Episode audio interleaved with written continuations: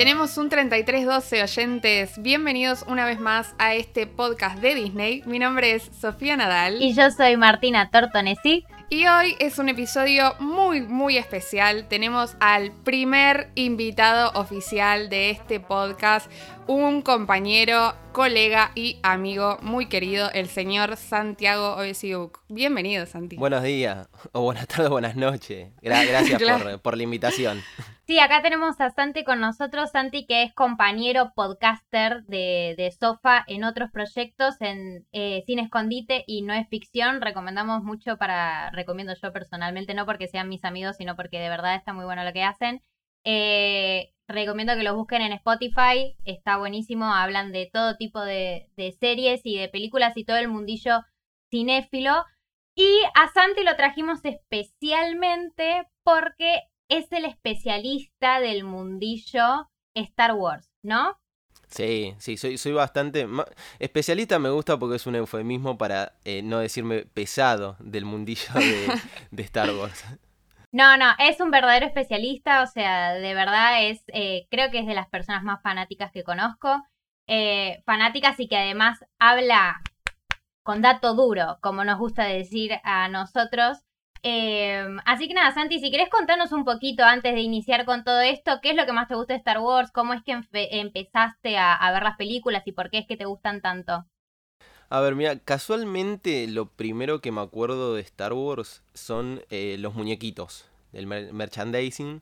Eh, yo me acuerdo que estaba eh, con mi viejo y mis abuelos. Yo estaba jugando a full, creo que tenía un Chihuahua, un Citripio y estaban poniendo una película de fondo, era muy chico, y lo único que me acuerdo es que levanté la cabeza y vi un tipo colgado de una antena con una nave espacial abajo. O sea, en la parte final del episodio 5, ahí fue cuando lo primero que me acuerdo de Star Wars, después con el tiempo me empecé a volver eh, eh, fanático, y a diferencia de, algunos yo me llevo bastante bien con esta eh, segunda etapa de Star Wars, o tercera se podría decir, ahora en Disney.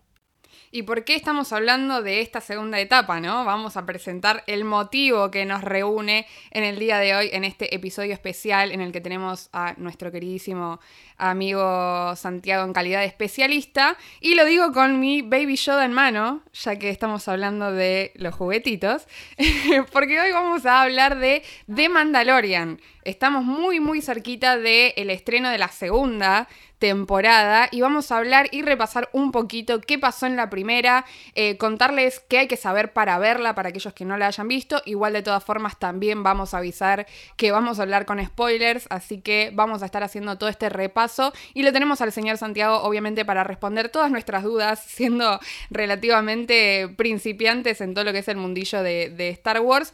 Tenemos al señor que nos va a responder y va a tirar todas las curiosidades que haga falta. Sí, yo personalmente quiero aclarar que a diferencia, como dice Sofía, que somos principiantes, a diferencia de, de, Santi, a mí la etapa de Star Wars me llegó hace muy poco. Tipo, de hecho, si no hubiese sido por Disney, yo creo que, que hubiese salteado de las películas, tipo que no me hubiesen interesado. Es como que, mm, no sé, no, no me llamaba.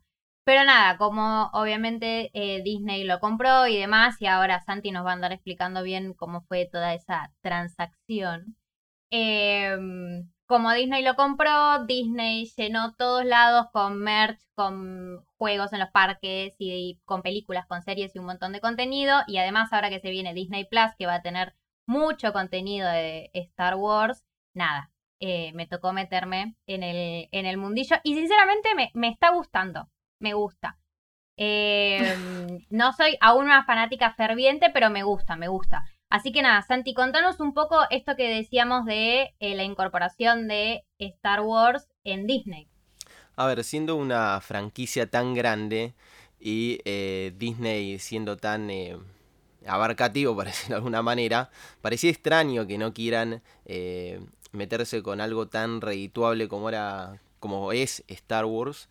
Y en el, bueno, 2012, eh, después de algunos idas y vueltas, terminaron comprando todo lo que la franquicia de eh, Star Wars por 4 mil millones de dólares. O sea, es un fangote de guita, tomando en cuenta que el único dueño era George Lucas. O sea, de ahí, más allá de los inversionistas que pueda tener, eh, Y digo franquicia Star Wars porque es el Lucasfilms, es el grupo de efectos especiales, Industrial Light and Magic, los juegos, los libros. Es increíble la cantidad de cosas que hay eh, dentro de, Star Wars. Me parece increíble también que la compra haya sido recién en 2012 y la cantidad de cosas que sacó Disney en ese tiempo, digamos. Tenemos todo un parque que es de eh, Star Wars, que... Galaxy Edge. Tenemos eso, tenemos los miles de juguetes, las tres películas que ya sacaron, la serie, los dibujitos, todo. Sí, cabe destacar que un pequeño dato que ya mencionamos en un episodio anterior, lo mencionamos en el de la era oscura, que Disney está intentando comprar Star Wars desde los 80, si no me equivoco. O sea, desde que nacieron las películas, desde que empezó todo este germen, le pescó el ojo y, y nada, y recién ahora en 2012 dijiste Santi. Sí. En 2012 pudieron eh, incorporarlo.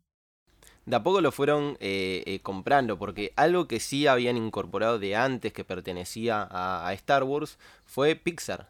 Pixar es el departamento de eh, animación de Industrial Light and Magic. Fue una empresa que se fundó en el 76, si no me equivoco, un año antes de que se empiece a grabar y que prácticamente todos los efectos especiales que ven en el cine están hechos por esa empresa. Ahora se llamaba The Graphic Group, que fue en el 79 que eh, se fundó esta, esta empresa y después más o menos en el 87 un tal Steve Jobs, eh, se le ocurrió comprar esto y ahí nació Pixar. De a poco empezaron a hacer porque le fue a cambiar el nombre hasta que terminó eso que en el 95 eh, creo que fue eh, Toy Story, ¿no?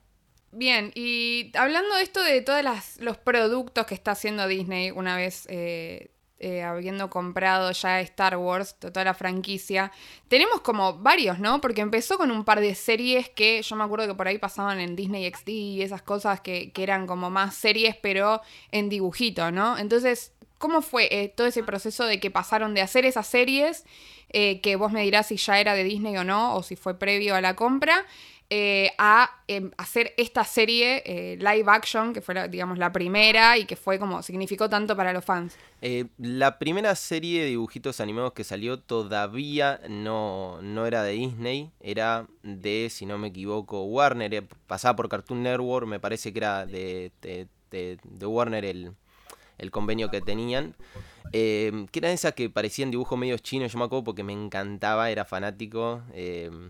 Y después sí empezó eh, The Clone War, que es una que mm, tuvo eh, seis temporadas y la séptima la sacaron el año, el año pasado. Así que se metió primero en lo que es eh, animación, digamos, en series. Y no tuvimos serie live action en, en carne y hueso, digamos, hasta el año pasado con The Mandalorian. Ya había, había un intento de George Lucas para una serie que se llamaba, que el nombre era Underwood, Underworld, perdón, eh, que era en el 2005, que iba a salir, que tenía también eh, el mundo medio bajo de eh, Coruscant, había cazarrecompensas, iba a estar Boba Fett, pero sea, con los que conocen a George Lucas saben que el tipo piensa muy, muy arriba y le dijeron, mira, esta idea que crees vos es imposible que la logremos. Es muchísima guita y al final se terminó estancando el proyecto. Me mata el comentario de, porque los que conocen a George Lucas, como si él lo conociese íntimo, amigo. tipo, nos juntamos a tomar unos mates y digo, olvídate. banca un toque, tipo, estás tirando muy para arriba, ¿me entendés? bueno, me encanta, me encanta. Y ahora Todos los viernes birrita.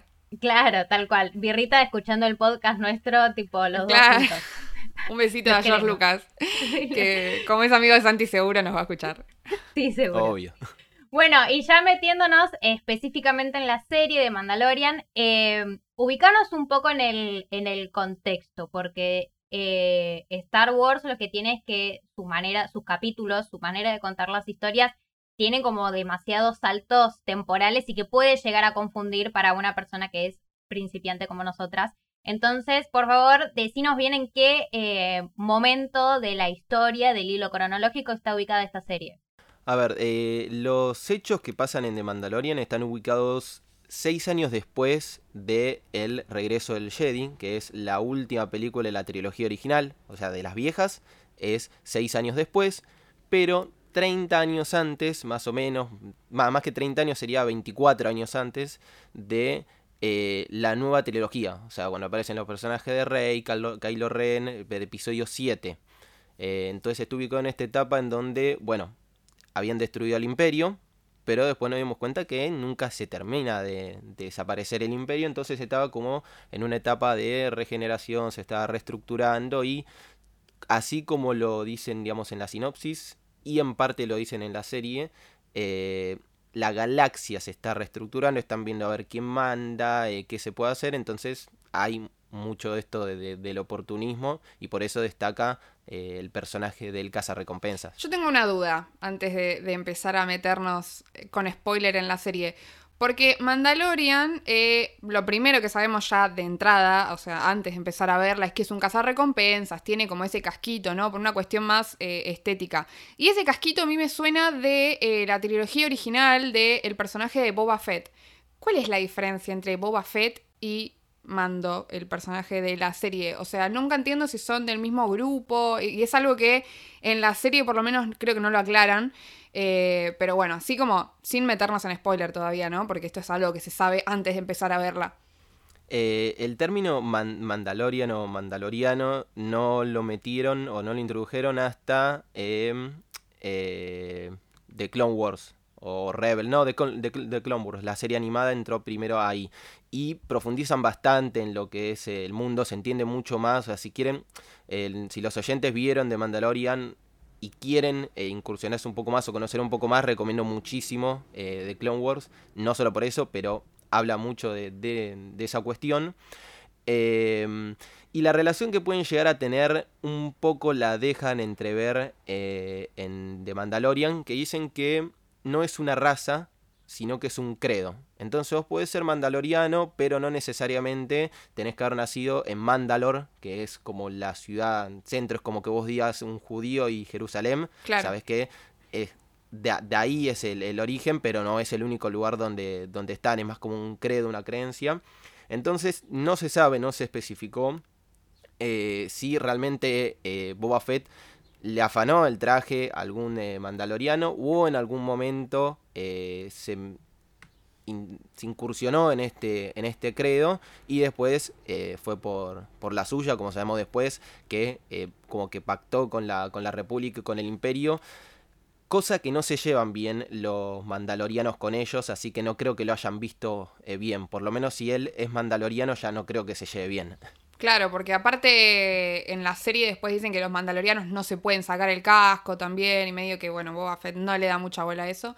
Pero bueno, ya me estoy metiendo, me estoy adelantando un poco en la serie, así que yo creo que ya a esta altura podemos hacer como el alerta de que se vienen los spoilers, vamos a hablar, vamos a repasar qué pasó para aquellos que ya la vieron, eh, pero la vieron hace bastante y quieren recordar qué fue pasando en la primera temporada y qué hay que saber para ver la segunda. Así que ahora sí, vamos a empezar a hablar con spoilers y vamos a entrar en el primer capítulo de esta serie.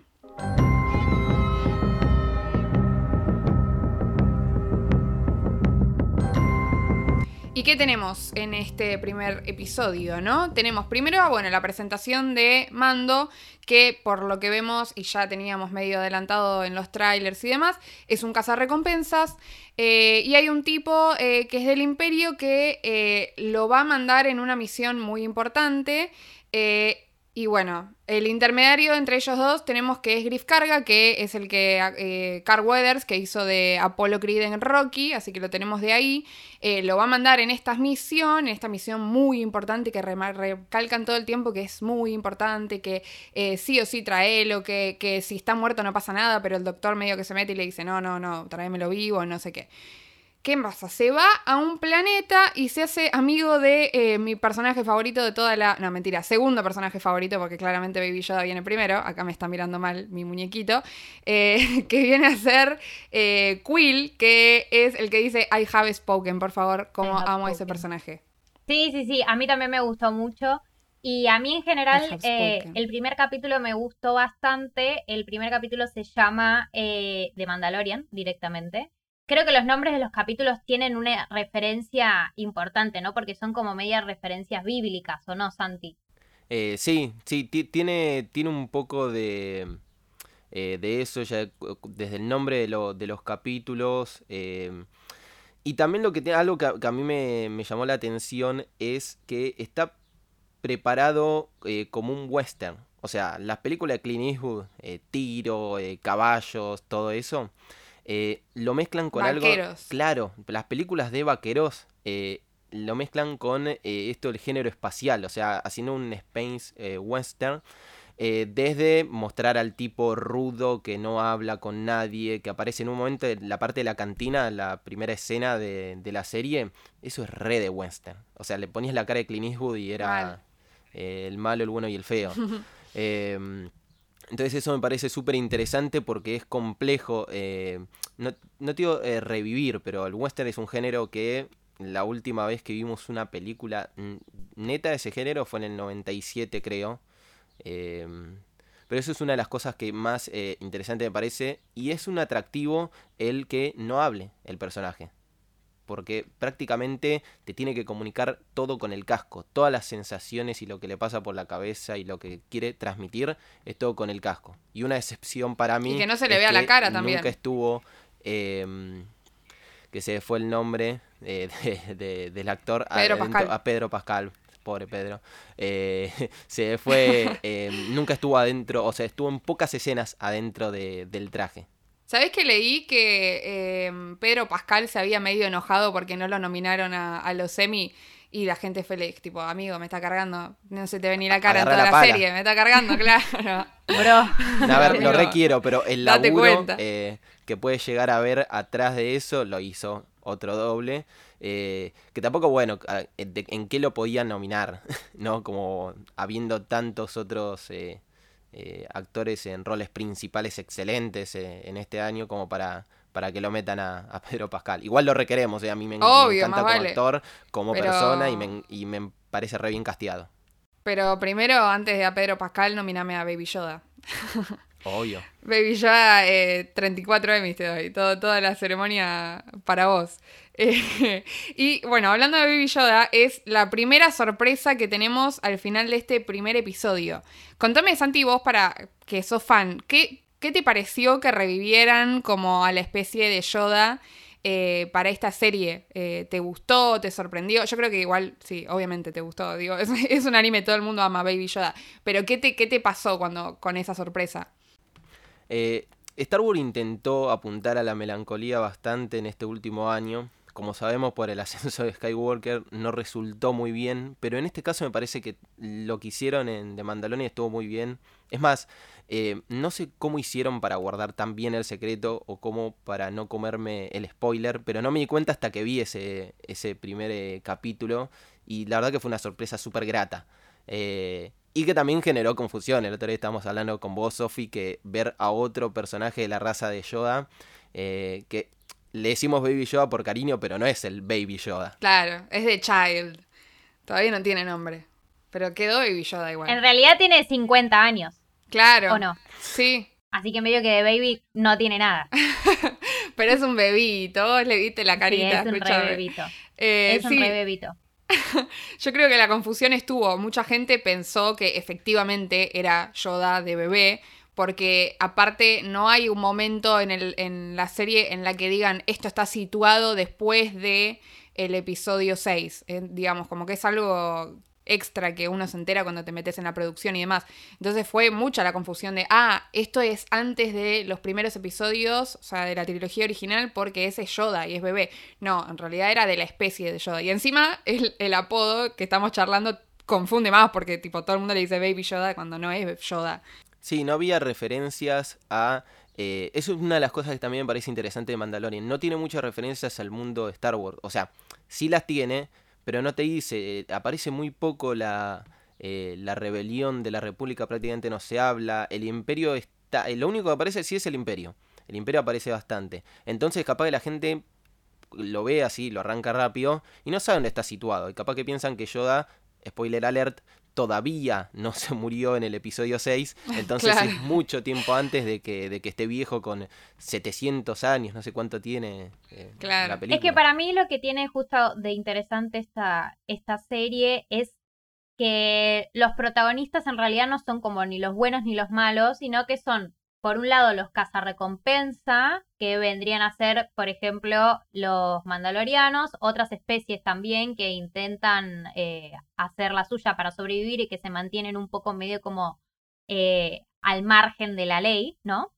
Y que también ves un poco más la historia de los que quedaron en el medio, ¿no? Como que Star Wars en general siempre se basa mucho en los personajes, los héroes buenos y los villanos malos, ¿no? Entonces acá es como que me parece que está bueno que te puede dar un poco más esa perspectiva de los que quedaron en el medio, por, por ejemplo, los padres de, de mando que te muestran que nada, que en una, en una cruzada con, con la gente del imperio los asesinaron y demás. Y eso ya se puede ver desde el primer episodio. Después me parece a mí, no sé ustedes, pero me parece a mí que es un poco que se va perdiendo porque, bueno, claramente el, el, protagonista empieza a tirar más para un lado que para el otro, empieza a tirar más para el lado de los buenos, ¿no?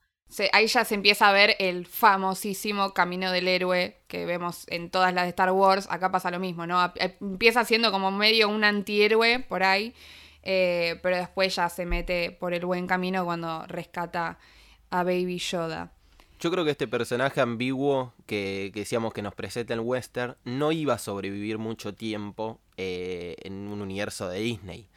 Eh, sabemos que es el personaje malo, ermitaño, sigue teniendo un par de rasgos y probablemente siga con algunas actitudes para la segunda temporada, pero le empezó a agarrar cariño a ese personaje, se muestra como vos bien decís, Sofi, el camino del héroe, pero en este caso el camino del héroe se muestra súper explícito como si fuese un juego, porque viste que se va armando eh, todo, le van poniendo la armadura, eh, con el Beskar, que es un acero muy, muy duro, que, lo tiene el imperio supuestamente, que se lo robaron a los mandalorianos. Eh, entonces se va mostrando como ese desarrollo del personaje que encima se va tuneando hasta cómo termina en el capítulo final. Bien, y un personaje que nos estamos olvidando de mencionar es el robot G11. Y IG-11. Eh, que es interpretado por Taika Waititi, que lo requeremos también. Eh, lo requeremos. En el primer episodio, nada, parecería que, eh, que se destruye, que termina todo roto en el medio. De, de hecho, él le pega un tiro eh, para que no se lleve a Baby Yoda.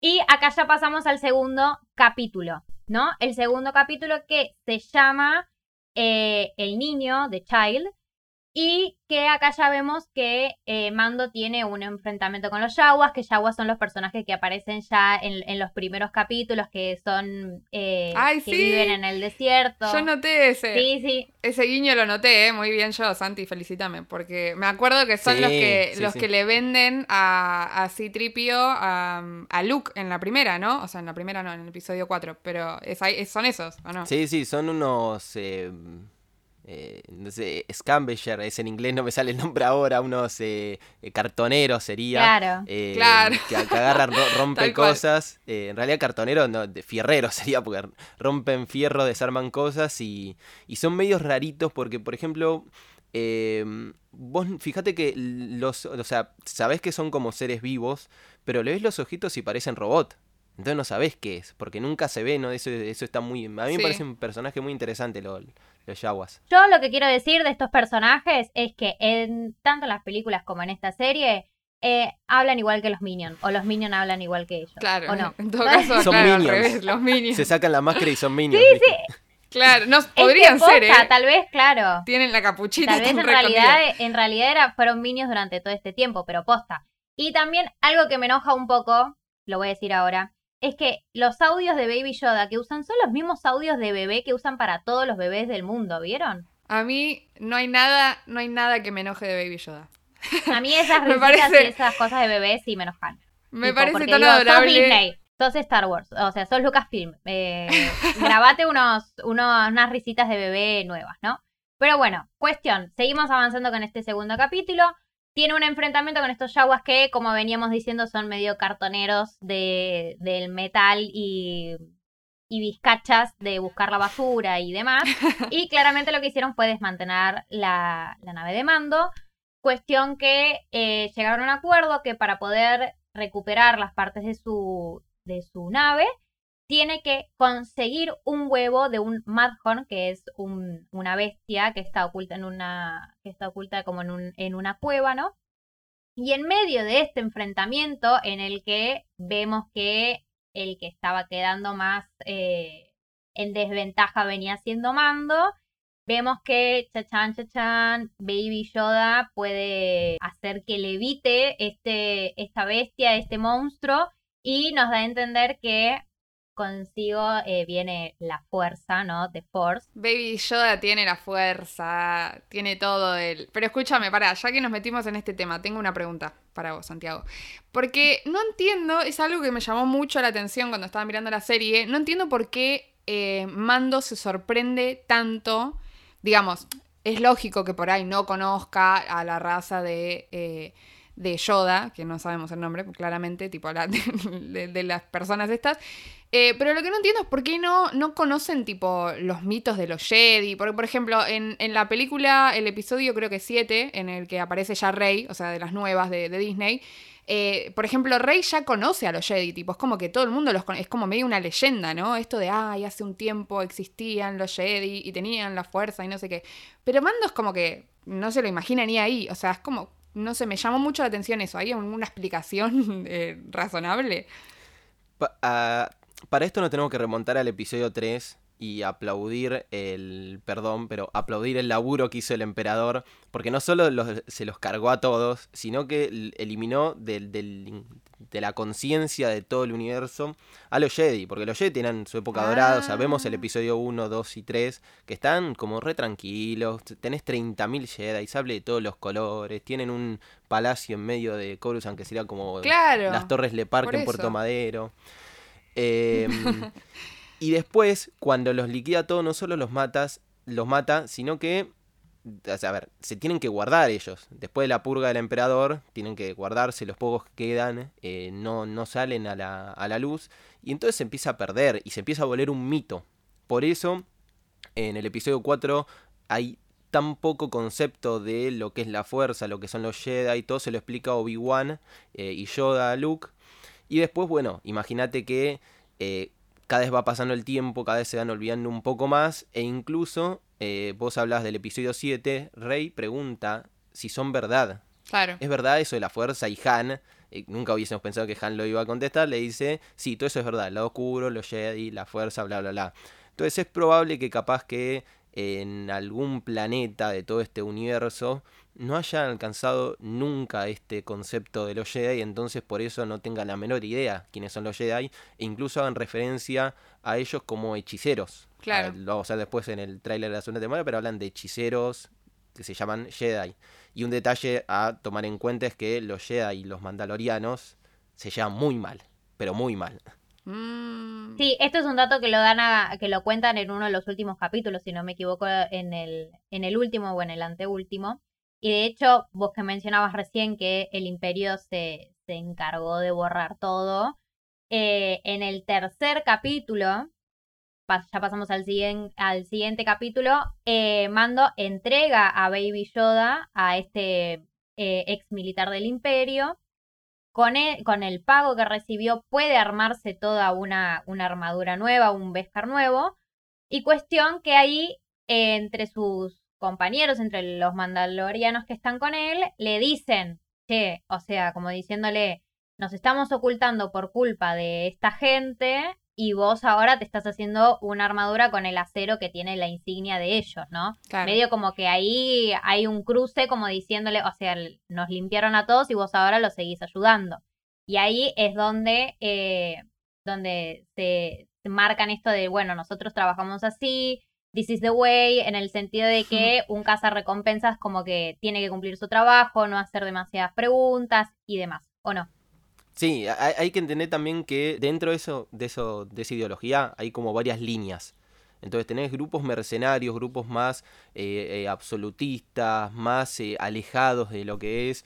Entonces es probable que algunos estén más cerquita de los Jedi y otros menos, otros estén como quieran pactar con, con, el imperio, que incluso lo hicieron en el, en el pasado, eso lo muestran en Clone Wars. Eh, entonces es muy probable este tipo de peleas, de que discutan y se lo ve a él discutiendo. Y así como decía que se habían peleado bastante los Jedi y los Mandalorianos, tipo se odian, de toda la vida, capaz que justo el grupo eh, que agarró a, mm, eh, a, a, digamos, a Mando, todavía no sabemos el nombre, pero agarró a Mando cuando, cuando era chico, eh, nunca se lo contó porque capaz que nunca tuvo mucha eh, relación. A pesar de que si después cruzamos referencias con la serie, ese mismo grupo aparece y tuvo eh, relación con, eh, con un Jedi específicamente, con, con Obi-Wan. Eh, pero bueno, el universo que es tan grande que capaz que se les pasan algunos de estos de- detalles eh, técnicos, a pesar de que hay gente revisando el canon constantemente. Pero bueno, alguna excusa pueden llegar a poner porque hay mucho tiempo de, de diferencia, se pueden haber olvidado. o, o- o lo pueden haber querido olvidar a propósito. Sí, de hecho también en este último capítulo que medio como que revelan un poco más de, del pasado y los mandalorianos y demás, eh, Mando no sabía este enfrentamiento que habían tenido con los Jedi. Eh, de hecho se lo comenta la, mujer que es como la, herrera. Es como la jefa, ¿no? También.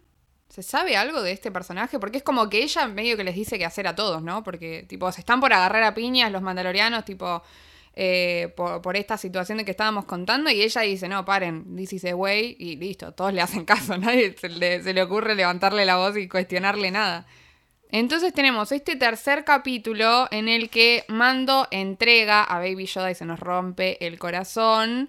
Eh, se hace una alta armadura, pero bueno, después se siente culpable y vuelve por él y ahí ya lo volvemos a querer a Mando porque nos había roto el corazón. Y tenemos esta situación en la que Griff carga eh, y el resto de los cazarrecompensas lo quieren frenar. Y aparecen los mandalorianos con los que previamente había tenido una pelea, pero This is the way, se los salvan, ¿no? Cabe destacar que este capítulo se llama El pecado de Sin, o sea, justamente el pecado vendría a ser como la entrega del niño, ¿no? Tal cual. Pero bueno, por suerte lo salva porque si no, no hubiera habido más serie. Creo que si sacaban a Baby Yoda nadie iba a seguir mirando. Y tenemos el cuarto capítulo en el que eh, Mando, eh, full en papel de padre de Baby Yoda, se van a un pueblito. Y acá entra otro personaje, ¿no? Porque ellos se van a este pueblito medio desconocido, que aparte, bueno, tiene un trasfondo del que ahora vamos a hablar, eh, queriendo esconderse, pero se encuentran con otra persona que ya les había ganado de mano y también se quería esconder ahí y le dice, bueno, no, para, este planeta es muy chiquito para los dos. ¿Y quién es este nuevo personaje? Cara Dune, ¿no? Eh, y encima, además de que se introduce un personaje nuevo, eh, dieron vida a uno de los mejores memes del año pasado. Una escena, ¿o no? Ay, sí, por favor, el Baby Yoda con el cosito de Tomando sopa. té, claro, De sopa. hecho, sí. Y yo tengo acá mi Baby Yoda, se los voy a mostrar. Porque mi Baby Yoda está tomando un Fernet. está medio como reversionado, argentinizado, ¿no? Eh, pero sí, es lo mejor que hay. Y aparte, después, en el mismo capítulo, Baby Yoda se quiere comer una rana. Así que nada, es adorable, pero en su máxima expresión. Creo que este es el, el- el capítulo que más adorable, más escenas tiene. Así que nos hace enamorarnos por completo de Baby Yoda. Perdón, y aplaudo la, la empatía que hicieron, que lograron que genere eh, Baby Yoda, no solo con la, la personalidad, sino por la decisión eh, que tomaron de usar una marioneta. Porque marioneta en Star Wars no se usaba eh, desde la trilogía original para hacer a, a Yoda, que era un, un actor y director, se llama Frank Oz. Eh, después en la nueva trilogía, no, digamos en las precuelas, mm, todo digital, Claro. a excepción de la, del episodio 1, que después cuando lo remasterizaron metieron digital. Y Ryan Johnson en el episodio 8, él dijo, yo voy a meter marioneta, y volvieron a, sacaron de, de la caja ahí la marioneta de Yoda, y la utilizaron para representar a Yoda, y después para eh, hacer a Baby Yoda, que es un, un muñequito muy lindo. Que de hecho lo hicieron medio a propósito, ¿no? Porque si mal no, no recuerdo, eh, al, al Yoda, Baby Yoda iba a decir, al Yoda eh, senior, digamos, el Yoda padre, en este caso, eh, al Yoda de las precuelas lo criticaron, pero mal, ¿no? Porque ese CGI, todo ese, ese Yoda digital, lo odiaron los fans, ¿o no? E- Es que sí, viste cuando el... hay ahí una e- en el medio una disyuntiva entre los efectos especiales y los efectos prácticos. Eh, Star Wars, la original, se hizo toda, la mayoría de, los- de- te diría- igual es medio ambigua esa diferenciación, pero todo con efectos prácticos. Juguetitos, navecitas, explosiones acá allá. Lo que pasó en las precuelas es George Lucas un tipo que siempre apostó mucho a la tecnología. metió todo lo que tenía la tecnología y los avances que había ahí. ¿Y el avance cuál era? CGI, o sea, la pantalla verde. ¿Qué es la pantalla verde? de Un actor, eh, valga la redundancia, actuando o interpretando con una pantalla atrás verde o azul y vos ahí le pones lo que quiera. Vos poner de un dinosaurio hasta una nave espacial y eh, sale plata, pero gastás eh, dos mangos con 50 porque un mismo laburo te lo pueden hacer rapidito un técnico, un diseñador gráfico. Y acá voy a hacer un paréntesis que para mí es una de las ventajas que tiene en general la serie, que es que sacaron de lado esta tecnología del CGI e inventaron una nueva tecnología. No es que usan sets reales, no es que van a eh, Turquía, por ejemplo, para grabar alguna escena, sino que ponen una pantalla casi de 360 gigante atrás con techito, todo de pantalla, y ahí ponen una imagen. Ponele vos estás en una cueva y en la pantalla LED aparece una imagen. Y esto genera muchísimas ventajas. Primero, en un mismo set puedes hacer 30.000 locaciones, que apretás un botón y te cambia. Eh, segundo, se ve muy real porque la pantalla es curva, entonces da la sensación de que estás inmerso en ese universo. Eh, y por último, la propia luz que genera la pantalla LED genera sombras y reflejos. Eh, incluso mostraban en un video especial que está muy bueno cómo tenían configurado para ir cambiando a la hora del día. Iba pasando el sol, iba cambiando la sombra que le generaba en el cuerpo porque el sol que aparece en la pantalla genera luz y a la vez genera sombra. Entonces eso me parece un detalle muy particular porque eh, incluso dicen que cambió la forma de hacer eh, televisión. Porque como habíamos dicho que no había guita para hacer la serie que había propuesto George Lucas, esto economiza muchísimo. Entonces el resultado son producciones del nivel de cine, de películas de cine de alto presupuesto, con la guita que está para la televisión, que sabemos que no es mucha la que se puede invertir. Pa, qué, qué bueno esto que decís, porque no sabía lo de la pantalla que, que vos estás comentando, y me parece que justo en este tercer capítulo se nota mucho eso, porque van a este pueblito que es medio como un pueblito pesquero y demás, y yo sinceramente no, o sea, como que lo veía y no terminaba de definir si era CGI o si era algo que estaba montado. Y algo que me llamaba la atención también era esto que decías vos de la iluminación y las sombras. Como que decías, son sombras como muy naturales para estar hechas en postproducción o en por lo menos en postproducción de una, de, de una serie, ¿no? Como decías recién que las películas suelen tener más presupuesto. Así que nada, es un, es un buen dato ese, yo no lo sabía y está bárbaro. Bueno, ¿qué ocurre? Seguimos un poco con lo que ocurre en este tercer episodio. Eh, se encuentra con Caradun. ¿Cuál es el pasado de, de Caradun? Es una... Eh, Mencionan algo de que ella era algo de la rebelión, ¿no? Ahí medio que meten una soldado rebelde. Eh, como sabemos, los soldados rebeldes capaz no están tan marcados como los Stormtroopers. Vos sos soldado del imperio, casquito, ropita blanca. y te entrenan de una manera, todos iguales. La rebelión eh, partiendo de la base que es la alianza rebelde, o sea, es una alianza de varias... Eh, eh, de varios grupos que se quieren rebelar contra el imperio. por ende tenés de todos los tipos. Entonces ella era parte de uno. ¿Qué pasó? como en el episodio 6 terminó la guerra, muchos dijeron, ¿qué hacemos? Lo mismo, los imperiales, ¿qué hacemos? Y bueno, y ella fue a parar ahí para intentar alejarse de los restos que quedaba del imperio. Claro, pero ella comenta como que, como que tiene un, como que tiene un problema con su código de cadena o algo así, que por lo que yo entendí vendría a ser como medio su DNI. Este, que eso es lo que hace que ella tenga que ir medio como que eh, polulando de un país, de un país, de un planeta en otro. Eh, y como que nada, esto, como que se mantenga medio alejada de, de los márgenes de la ley. Y es por esto que también ella tiene que al mismo tiempo ocultarse un poco, ¿no? Sí, también para esa época se estaba volviendo a crear lo que era la República Galáctica, entonces es probable que le hayan dicho, bueno, vos estabas en la, la República Galáctica, serían los buenos, ya buenos en esta etapa, eh, decía, bueno, vos estás en la rebelión, vos te tenés que unir a este nuevo ejército de la República, entonces claro, estaba queriendo esquivar eh, la bola de la pelea que no se termina nunca más entre los buenos y los malos en Star Wars, y por eso era como decías que iba de un planeta a otro eh, esquivando la la civilización, porque lo que vemos ahí es un planeta muy, eh, muy, muy natural, para decirlo de alguna manera. Parecería que está todo, todo en orden en este planeta. Cara de un medio como que le dice, mira, yo llegué primero, correspondería que te tomes el palo y me dejes este planeta a mí. Hasta que vemos que unos aldeanos se se acercan a Mando y le dicen que están en peligro, que están atacando su, su pueblo, sus, sus chozas donde están viviendo y donde tienen sus cultivos y su pesca, que resultan ser soldados del el imperio, ¿o no? Es que en realidad nunca aclaran qué son, porque en realidad soldados del imperio no son porque no tienen el, el uniforme ni, ni, el logo ni nada, pero lo que sí tienen, que Mando y Cara Dune lo remarcan porque es lo que verdaderamente los asusta de tener que enfrentarse con estos enemigos y demás, es el Walker Imperial, ¿no? Ese, ese bicho que, que aparece en las películas, en las primeras.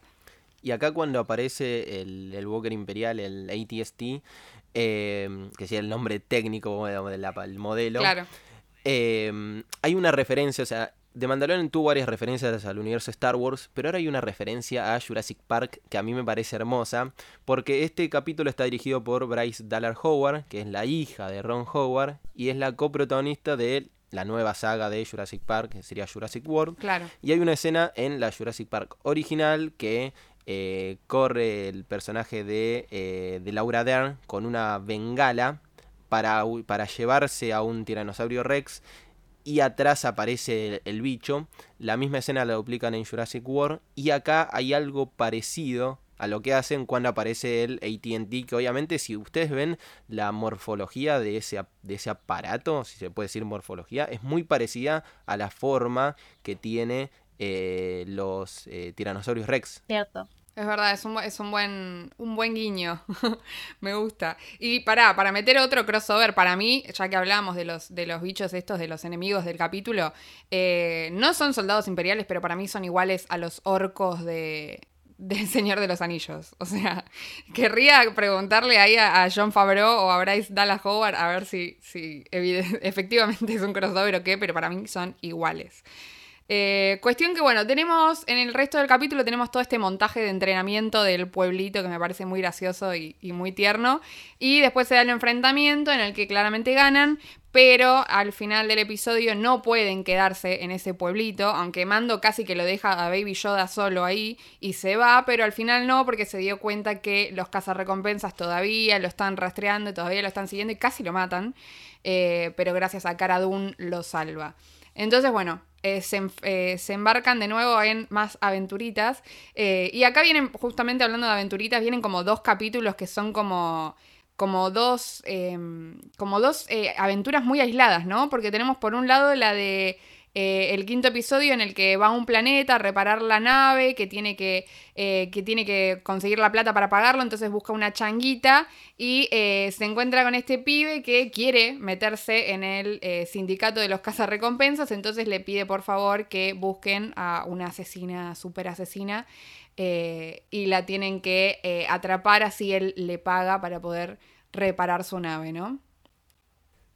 Incluso de este episodio eh, pasa algo muy, muy interesante, que es cuando, después de que asesinan a eh, Fennec eh, Shank, en el final, final, final del episodio, ella, bueno, queda ahí tirado el, el cadáver y aparece un personaje, se muestra nada más la bota y parte de la cintura, que da mucho la sensación a que es Boba Fett. Un personaje que se había dado por muerto en el episodio 6 pero después en algunos eh, cómics lo revivieron. Lo revivieron no, dijeron que había sobrevivido a eso. Aunque es muy complejo decir que está vivo en el canon oficial porque cuando Disney compró Lucasfilm renovó todo el canon y dijo, esto es oficial, y esto es leyenda, es que le ponen el nombre, o sea que son cuentos, no es realidad. Así que existe la posibilidad de que aparezca efectivamente para esta segunda temporada, que era uno de, lo, de los rumores, así que acá hay un piecito como para lo que se va a venir en la, en la segunda parte, y uno de los rumores falopa, porque en ese momento cuando había aparecido todavía no se había eh, hablado mucho de, de Boba Fett. Me encanta y aparte ya nos metemos en, en, territorio de lo que tiene que ver con ya la próxima eh, temporada. Pero antes, bueno, vamos a terminar. Tenemos este otro eh, capítulo, es el sexto ya, que como decía es parte medio de estas aventuritas medio aisladas que está teniendo Mando con Baby Yoda, en la que tenemos otra changa que, va a ser eh, Baby Yoda, no, perdón, Mando, eh, con unos ex compañeros, medio ahí como unos simpáticos personajes nuevos, eh, o no tan simpáticos porque en realidad lo terminan traicionando, medio que el objetivo de esta misión es que vayan a sacar de la cárcel a uno de estos ex compañeros que acá tengo una pregunta, es, no entiendo bien quiénes lo tienen prisionero, porque eh, tiene el, que está ahí, el, el, guardia en esta prisión, en esta nave, medio que tiene como un simbolito de la rebelión, ¿puede ser? Sí, de la nueva república es. O sea, la rebelión ah, era algo medio ilegal que se había formado con eh, eh, Bail Organa, Mon Mothman, todos personajes eh, que, formaron lo que fue la rebelión, después dijeron, bueno muchachos, ya destrozamos el imperio, le ganamos, vamos a hacer algo oficial. Y ahí fue cuando empezaron a transformar la república, que había sido eh, convertida en imperio, en la nueva república. Entonces es parte, como digamos, de eh, e, el oficialismo. Y lo que tiene de bueno este, este capítulo también es que te cuentan un poco más el background y, la historia de Mando, que medio que te dan a entender que estas personas con las que van a, con las que va a realizar esta misión, este rescate, eh, formaban parte de una pandilla todos juntos y aparece el personaje de Xian, que te dan a entender que medio es como que en su momento se tiraron los galgos, ¿no? Pero que aún así que aún así él nunca cedió a esto de sacarse el, casco frente a ella y frente a ninguno de ellos. Sí, se, se, baña con, con, el casco. Igualmente, eso lo, en el capítulo, eh, en el anterior, al anterior, en el capítulo 4, dan a entender que se saca el casco, pero no enfrente de la gente, porque se lo saca para comer. O sea, vos te imaginás comiendo, cómo te tendría que meter una cuchara por entre medio del casco y la cara.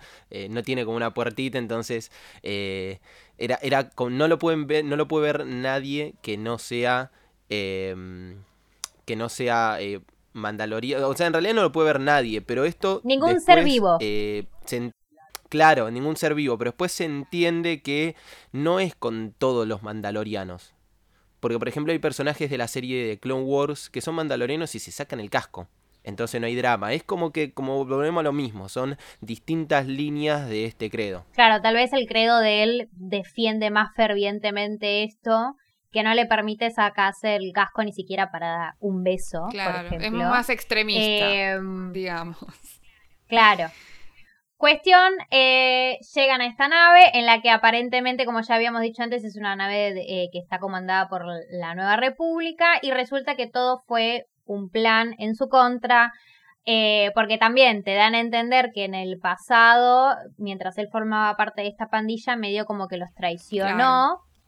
Por eso cobran venganza esta Xian con Kinan, que es el hermano, que supuestamente a quien iban a, rescatar, y le terminaron poniendo en contra el tablero del ajedrez, lo encarcelan a él y nada, cuestión tiene que volver a, tiene que, escapar y, logra salir vivito y coleando de esa. Y eh, entonces el final de este episodio vemos cómo eh, él lleva, eh, cobra medio que la recompensa, lo mandan a matar, pero él, porque es muy vivo también, ya les había puesto una bomba. Y al final, final del episodio, vemos que al final estos personajes no los mató, sino que los dejó encerrados. Que medio que para mí es como un, bueno, por ahí que vuelven a aparecer en la segunda temporada. No sé, ¿ustedes qué opinan? ¿Van a volver a aparecer? Para mí lo hicieron más por una cuestión de esto que comentábamos al principio, de que, bueno, o sea, si bien él se mantiene más como entre la línea de los buenos y los malos, como que este acto, o sea, como que él se mantiene más en el medio, como que este acto vendría a tirarlo más por el lado de los buenos, como diciendo, yo no estoy a la misma altura de ustedes, ¿me entendés? Yo termino eh, demostrando como un poquito más de, superioridad moral, eh, como diciendo, te la dejo pasar porque no te asesino, ¿me entendés? No sé si tanto porque fuesen a volver. ¿Vos qué opinas, Santi? Sí, yo creo que eh, puede ser eso, también puede ser que les queda como un comodín para otro capítulo ah, de este estilo en la segunda temporada. Aunque no creo, yo para, para mí no creo que vuelvan, pero quedan como que están vivos. La realidad es que no son personajes que para mí generaron mucho atractivo como para decir, uy, me quedé con ganas de seguir viendo qué, qué onda este personaje. O sea, yo me quedé con ganas de seguir viendo eh, cómo se maneja la, la mandamás de, de los de los mandalorianos, pero estos personajes para mí fueron medio me. Así creo que es eh, eh, una mezcla de todo, de demostrar que el tipo los lo, deja vivos eh, y después también de que les queda como un comodín, pero por las dudas. Totalmente, fue, fue medio como un capítulo de relleno, si se quiere. Pero bueno, viene justo antes de estos últimos dos episodios que vamos a hablar ahora, ya para cerrar, eh, que justamente cierra y les pasa de todo en estos episodios, acá sí. Eh, tenemos este séptimo eh, capítulo en el que, bueno, Griff carga medio que le manda un mensaje y le dice, mira, la verdad, te van a seguir hasta el fin del mundo, no te vas a poder librar de estos tipos porque realmente quieren a toda costa a Baby Yoda. Entonces le dice, bueno, mira, nos aliamos y los matamos a todos los del imperio y vos te quedás con el bebito.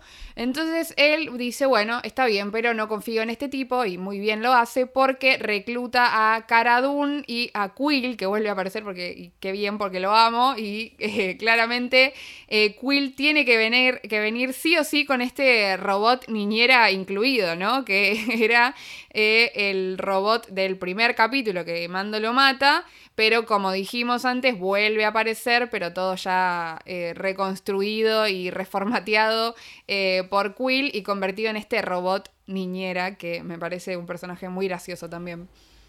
Bueno, y en este capítulo seguimos eh, explorando la sensibilidad la fuerza que tiene Yoda Bebé. y no es casualidad que justo en este episodio Yoda Bebé lo cure al personaje de eh, Carres eh. Eh, le dispara, en un momento están ahí, le disparan, queda herido y va Yoda Bebé acercando su manito ahí y lo cura. Un poder que no se había visto nunca en todos los años de, de Star Wars, en estos 40 años de, 40 y pico años de saga, porque hubo algunos que los presentaban dentro de los juegos, otros poderes que los fueron inventando en las películas, pero esto no se había visto nunca. Ya hay un pequeño guiño en capítulos anteriores cuando en un momento se lastima eh, Mando y él se acerca como para tocarlo y Mando lo devuelve a, su huevito. Y como les decía, no es casualidad que pase en este capítulo, porque este capítulo se estrenó en Estados Unidos eh, el viernes previo a que se estrene The Rise of, Skywalker, el eh, noveno episodio de, la saga, donde aparece Rey haciendo el mismo tipo de curación. Mm. Entonces me pareció muy interesante porque le dieron como un pie para después, para que después aparezca en la, en la película. Para los que iban, digamos, a tiempo viendo la, ambas. Eh, se atajaron, se atajaron. Estrategia marketinera total. Tal cual, tal cual. Así que tiene, se da esta escena en la que justamente eh, Baby Yoda lo salva a Griff Carga y después el episodio termina con esta revelación de que Griff Carga, de hecho, el plan inicial de él era traicionarlos y entregar a Baby Yoda a los del imperio, pero se encariñó con Baby Yoda porque Baby Yoda lo salvó. Entonces se les une eh, y tienen como este nuevo plan de que van a llevar a Mando y el cochecito del bebé eh, como rehenes. Cara va a ser la casa recompensas y Quill se está llevando a Baby Yoda a, eh, al refugio de la nave. Y acá entra el verdadero villano de esta serie, el señor Moff Gideon. Quiero saber todo ahora ya mismo de Moff Gideon, por favor, Santiago. Eh, pero aparte vamos a resaltar que es nuestro queridísimo Giancarlo Espósito, que claramente conocemos de Breaking Bad, nuestro queridísimo por dos, Gustavo Fring. Así que ahora sí, contanos por qué, no se sabe nada todavía de la motivación, ¿no? De este tipo, de por qué quiere tanto a Baby Yoda, de quién es, nunca apareció hasta ahora, ¿no? Eh, es un villano nuevo.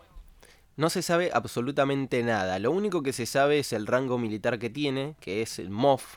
Eh, MOF es eh, un rango militar administrativo podría ser en, en, Star Wars, que la única persona que habíamos visto que tenía este rango eh, hasta, hasta ahora, en realidad no vimos ninguna persona que tenga este rango, pero sí el de Grand Moff, que es Grand Moff Tarkin, es un, el, digamos, el personaje que controla la estrella de la muerte en la, en la primera trilogía, y después tenemos el eh, el, almirante Traun, que en algún, eso es de los cómics, apareció después en Rebels, eh, que en algún momento eh, le cambian la, categoría, pero lo único que sabemos es eso, es que manda muchísimo en el, en el, en el imperio, pero después no se sabe absolutamente nada y me parece lo que es el principal atractivo de este personaje. Sí, y el principal atractivo de, de, lo que va a ser la segunda temporada, ¿no? Porque todos queremos saber mucho más de qué, qué va a ser, por qué, quién es. Eh, entonces tenemos este séptimo capítulo que termina con la muerte más triste del universo de Star Wars, que es la de Quill. Por favor, me, morí cuando lo, lo, vemos ahí tirado. Eh, vemos a los Stormtroopers que se llevaron a, a, Baby Yoda y vemos ahí a Quill tirado. Eh, en, la tierra eh, ya muerto.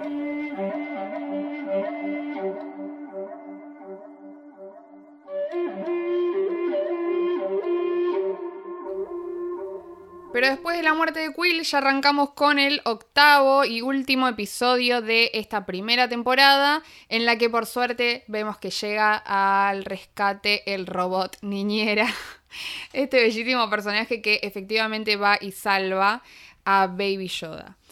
Volvemos a la situación de eh, cuasi rehenes en el bar ese donde están Mando, eh, Griff Carga y Cara Dune adentro de un barcito y afuera está Moff Gideon que ya revela que sabe todo de estos personajes, medio que los conoce a todos, tira el nombre de cada uno y nos enteramos, otro dato importante, eh, que es el nombre de Mando. Sabe hasta eso, sabemos que ahora se llama Din Sharin en, digamos, en su nombre previo a ser solo de Mandalorian. Claro, el nombre de que tenía al no conocer, al, no conocer el nombre verdadero, o más carito, imagínate, era un incógnita, le decían mando, nada más. Eh, pero sí es muy interesante porque se empieza a conocer muchísimo más cuál es la historia atrás de, él, eh, cómo lo recuperaron del lugar donde estaba, sabemos que no es nativo de Mandalor eh, y un par de cuestiones más súper interesantes.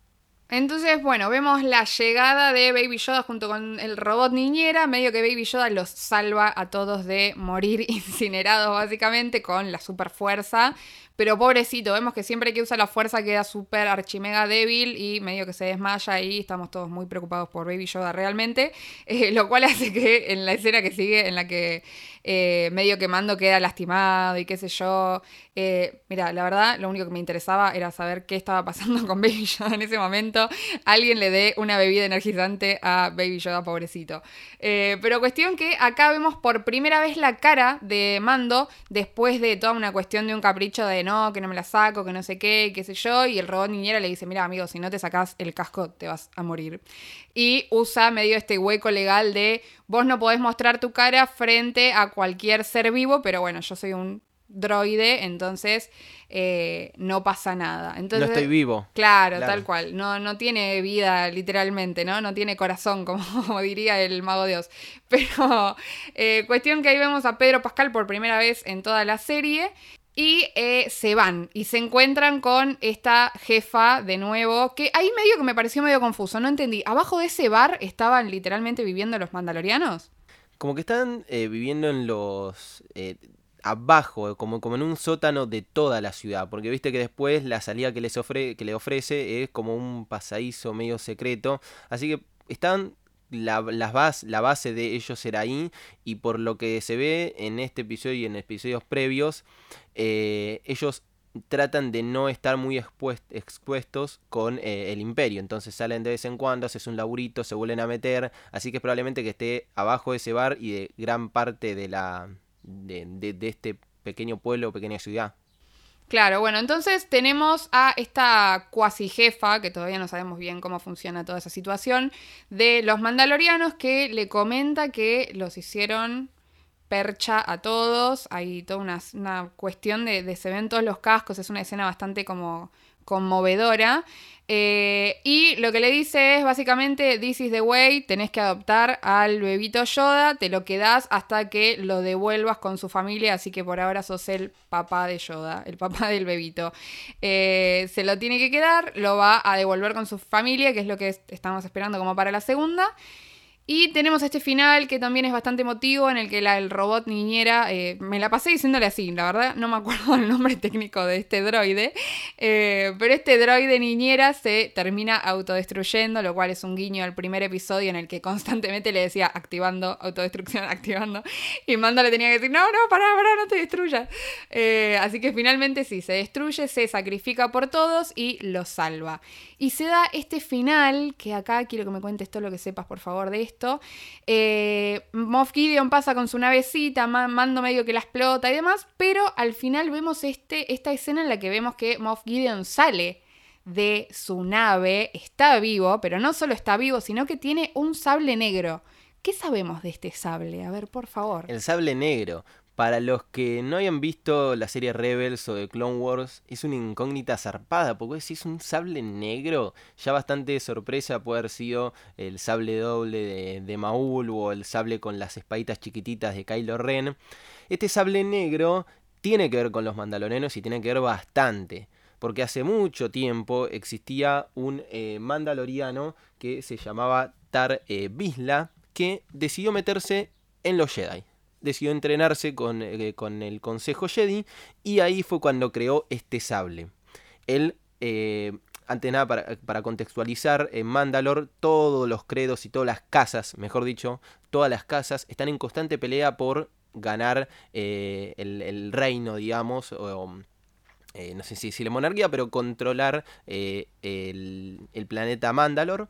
Entonces él utilizó este sable para eh, luchar, para defender a, su casa, que después eh, pasó a alguien que se llama Pre-Bisla, que tuvo, con, eh, tuvo relación con, como habíamos dicho, em, con Obi-Wan, tuvo una pelea con Obi-Wan con este sable negro y casualmente la casa de este Previsla son un grupo terrorista mandaloriano que tiene el mismo logo en el hombro que las imágenes que aparecen de los mandalorianos salvando a Din Djarin. O sea, la familia de Previsla, que son los dueños de El Sable, son los mismos que, que salvaron a, que transformaron en mandaloriano a eh, Din Djarin.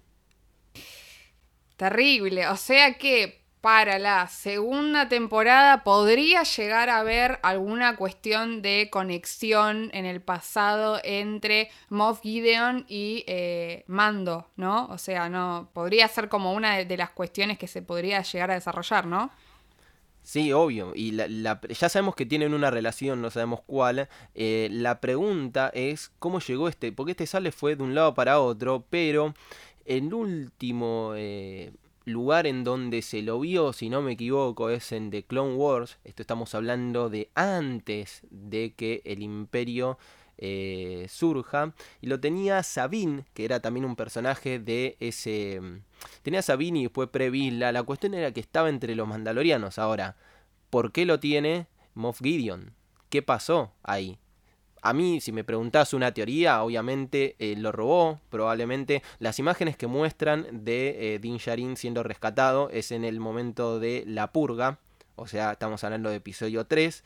Entonces es probable que él haya comandado eh, esa expedición para romper todo en el, en el, en el planeta de, de donde estaba Din Djarin y después cuando él fue a... Mm, eh, cuando estuvo en Mandalore, ahí se hizo, se hizo con ese sable, pero no se sabe muy bien. Lo que sabemos es que eh, probablemente eh, estén muy relacionados el sable, Din y Moff Gideon.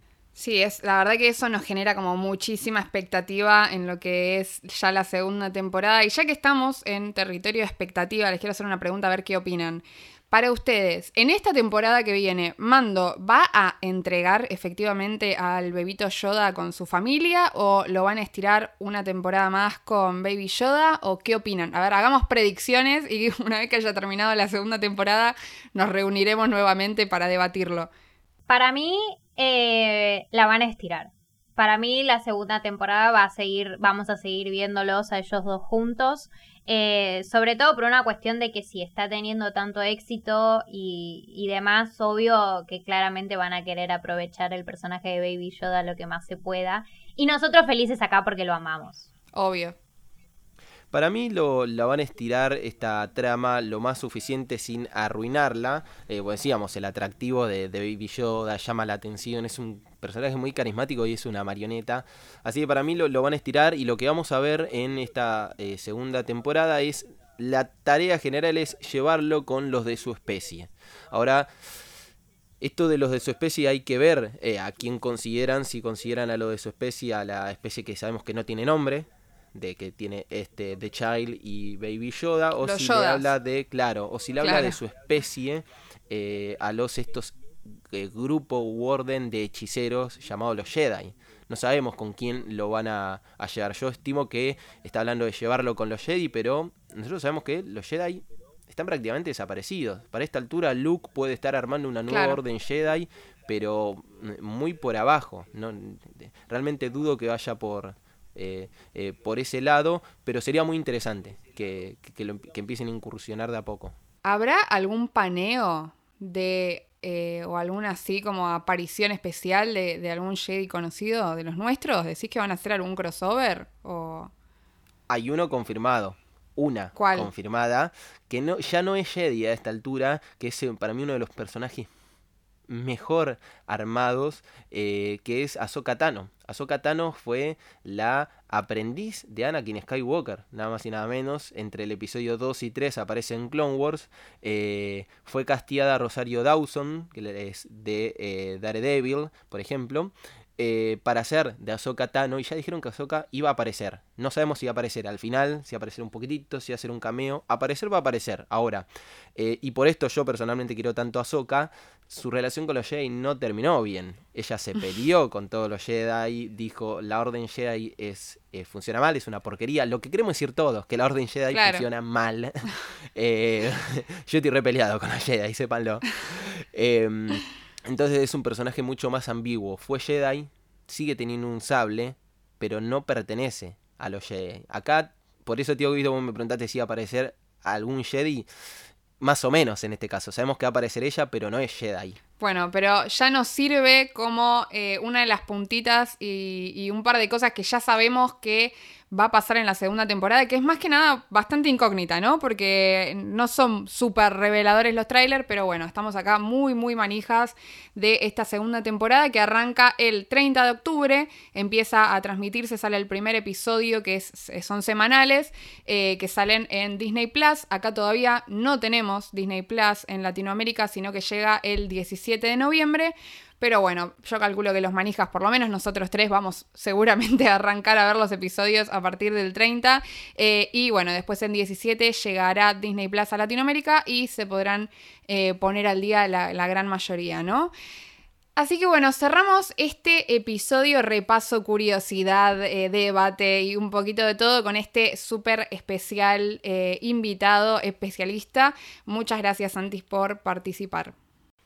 No, gracias a ustedes. Eh, las escucho desde, desde cemento, diría la, desde el primer, desde el episodio cero que, eh, que debatían, se, enojaban por qué no iban a, a, Disney. Las banco mucho, en serio, me gusta muchísimo. Ya igual se los dije. Eh, digamos, puertas adentro. Ahora lo, digo por acá, me encanta mucho lo, que están haciendo. Me pareció súper interesante este episodio, más allá de ser fanático de Star Wars. Y les agradezco por, por haber confiado en mí. Ay, Santi, qué tierno. Cierto que Santi siempre nos da sus buenas recomendaciones y buenas intenciones para nosotras y te lo agradecemos muchísimo siempre.